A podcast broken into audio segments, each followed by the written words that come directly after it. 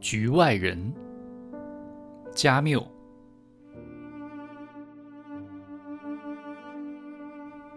第一部分。今天妈妈死了，也可能是昨天，我不知道。我收到养老院的一封电报，说母死，明日葬。深致哀悼。这说明不了什么，可能是昨天死的。养老院在马朗戈，离阿尔及尔八十公里。我要坐两点的公共汽车，下午就会到。这样我还能赶得上守灵，明晚回来。我向老板请了两天假。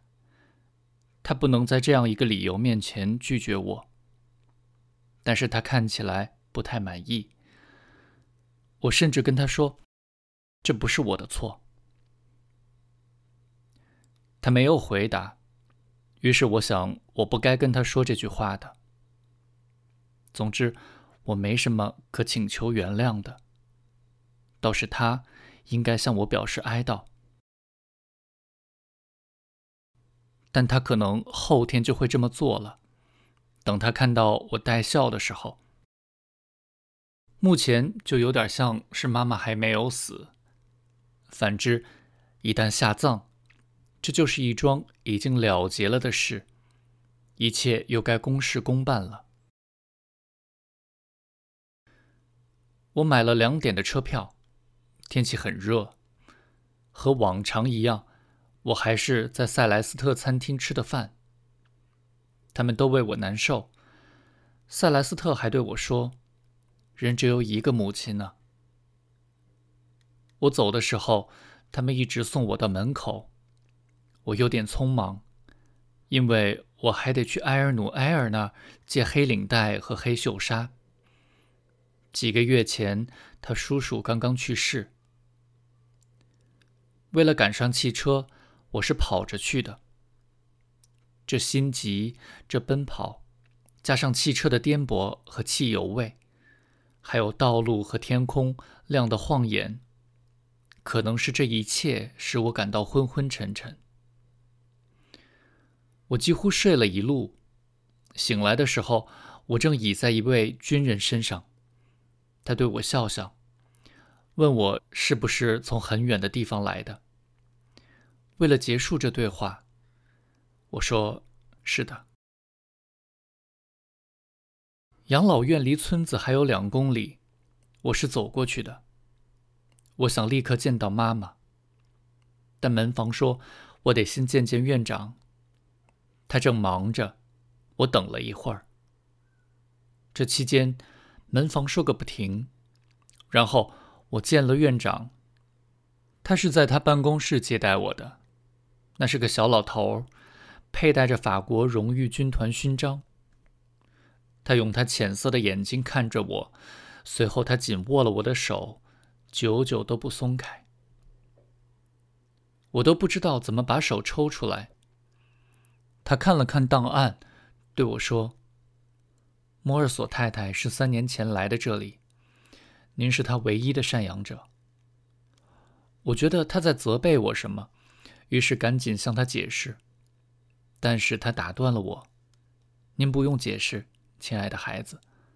我看了您母亲的档案，您无力负担她，她需要有人照料，您的薪水又很微薄。总之，她在这里更快活些。”我说：“是的，院长先生。”他又说：“您知道。”他在这里有年纪差不多的朋友，他和他们有共同兴趣，都是他们那个年代的事儿。您是年轻人，他和您一块儿会闷得慌。他说的很对。妈妈在家的时候总是默默看着我，也不说话。进养老院的头几天，她总是哭，但那只是因为不习惯。几个月后。如果让他再从养老院出来，他还是会哭的，都只是因为习惯问题。不过也正是因为这样，近一年来我就没怎么来看望他。当然也是因为来看他要占用我一个礼拜天，还不算上去赶汽车、买车票、坐两个小时车所费的精力。院长还在跟我说话，但是我几乎已经不再听了。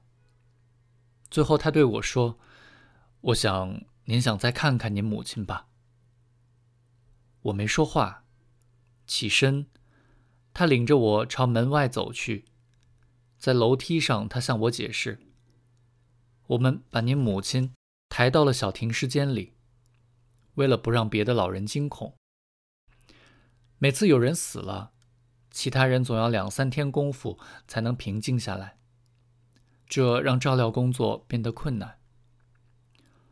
我们穿过一个院子，里面有很多老人，三五成群的闲聊着。我们经过的时候，他们都沉默下来；而我们一走过，他们又重新说开了，简直像一群鹦鹉，叽叽喳喳说个没完。走到一座小房子的门前，院长跟我告辞：“您请自便吧，摩尔索先生。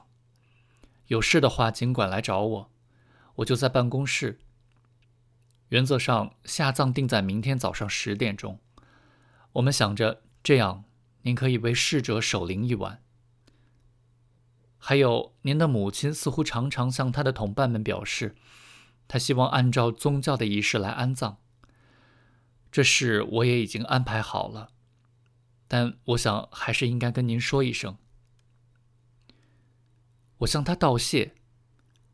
妈妈并不是无神论者，可活着的时候也没怎么想过宗教。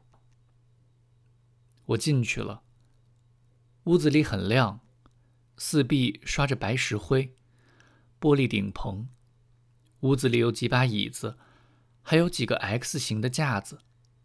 中间两个架子上放着一口棺材，盖子盖着，只看得到一些发亮的螺钉。